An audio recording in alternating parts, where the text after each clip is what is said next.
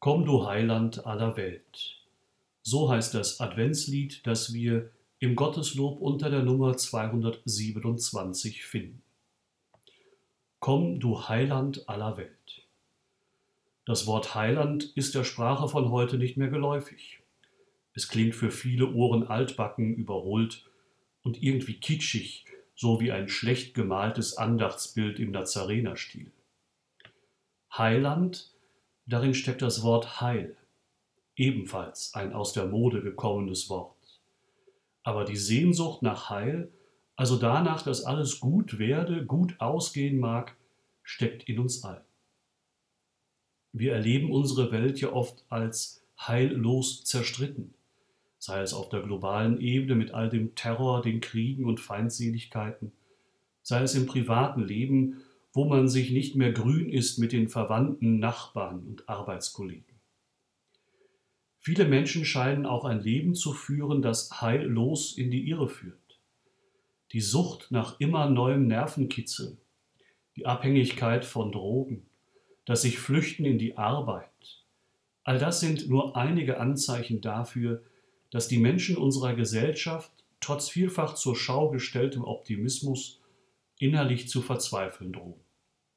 Sie suchen nach Orientierung und Halt, aber finden sie nicht. Zumindest nicht in dieser Welt.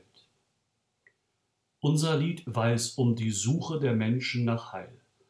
Und es ruft mit allen Menschen aller Zeiten nach dem Heiland, nach dem also, der das Heil zu bringen vermag. Und wer ist dieser? Der heilige Ambrosius, der den Text des Liedes im vierten Jahrhundert verfasst hat, gibt uns die Antwort. Eine Antwort, die für viele damals wie heute unvorstellbar erscheint. Darob staune, was da lebt. Also will Gott werden Mensch. Die Menschen auf der Erde haben sich so heillos verrannt, dass Gott ihr Schöpfer selbst eingreift, aus Liebe, vom Himmel aus. Ja, er tut dies vom Himmel aus, aber nicht von oben herab. Er neigt sich uns zu, wird einer von uns in Jesus Christus. Dieser ist die Brücke zwischen denen, die das Heil erwarten, die des Heiles bedürfen, und dem, der das Heil schenkt. Ja, Christus ist wirklich die Brücke zwischen Menschen und Gott, zwischen Himmel und Erde. Er ist der Sohn des ewigen Gottes und er ist der Sohn der jungen Frau und der Jungfrau Maria. Er ist wesenhaft ganz Gott und Mensch. In ihm strahlt ein neues Licht auf. Ein neuer Tag hebt an. Eine neue Epoche beginnt, ein neues Zeitalter. Hoffnung macht sich breit. Das ist die Atmosphäre, die wir in den Strophen 3 und 4 spüren. Nun obsiegt kein Dunkel mehr. Der Text spricht nicht davon, dass es das Dunkel nicht mehr geben wird.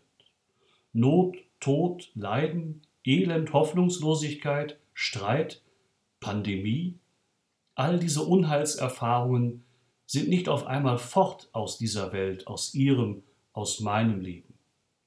Aber das Düstere, Bedrängende hat nicht mehr das letzte Wort, seitdem Jesus Christus es mit uns geteilt hat. Er war in allem uns gleich außer der Sünde. Sogar gelitten hat er. Schmerzen ertragen müssen. Verlassenheit gespürt. Damals am Kreuz, so wie es heute viele Menschen spüren. Er identifiziert sich sogar so sehr mit uns, dass er unseren Tod stirbt. Er hat im Grab gelegen, so wie viele vor uns, Bekannte, Verwandte, Freunde, so wie wir einmal im Grab liegen werden. Aber das Grab Jesu war am Ende leer. Er ist auferstanden. Das Licht himmlischen Lebens hat gesiegt, nicht das Dunkel des Todes. Das freudige Singen hat die Grabesruhe, die Totenstille besiegt. Er hat sich so sehr mit uns auf Erden verbunden, dass er mit uns auch den Himmel verkosten möchte. Seine Sehnsucht ist es, bei den Menschen zu sein, bei uns zu sein. Das Unheile wird es weiterhin auf dieser Erde geben. Aber der Heiland, auf dessen Ankunft wir uns im Advent ja vorbereiten, er geht mit uns. Mehr noch, Er öffnet uns die Augen für das Große, das es jeden Tag neu zu entdecken gilt, das er selbst auf Erden entdeckt hat. Die Liebe und Wärme, die mir die anderen in kleinen Gesten spenden, die Freundschaften, die mein Leben tragen, die Vielfalt der Schöpfung, die von der Größe des Schöpfers spricht, die Zeit, die ich mir und Gott gönne für das Gebet, das Wort der Vergebung, das ich spreche. In alledem gibt uns der Herr schon einen Vorgeschmack auf den Himmel, den er uns erworben hat. Die Erde ist nicht der Himmel und wird es auch nie werden. Aber ohne Hoffnung auf den Himmel kann man auf dieser Erde nicht leben. Ohne den festen Glauben an das endgültige Heil erdrückt uns das Unheil. Ohne Licht kann uns das Dunkel verschlingen. Und der Glaube trägt das Licht. Gott hat uns mit Christus alles gegeben, sich selbst.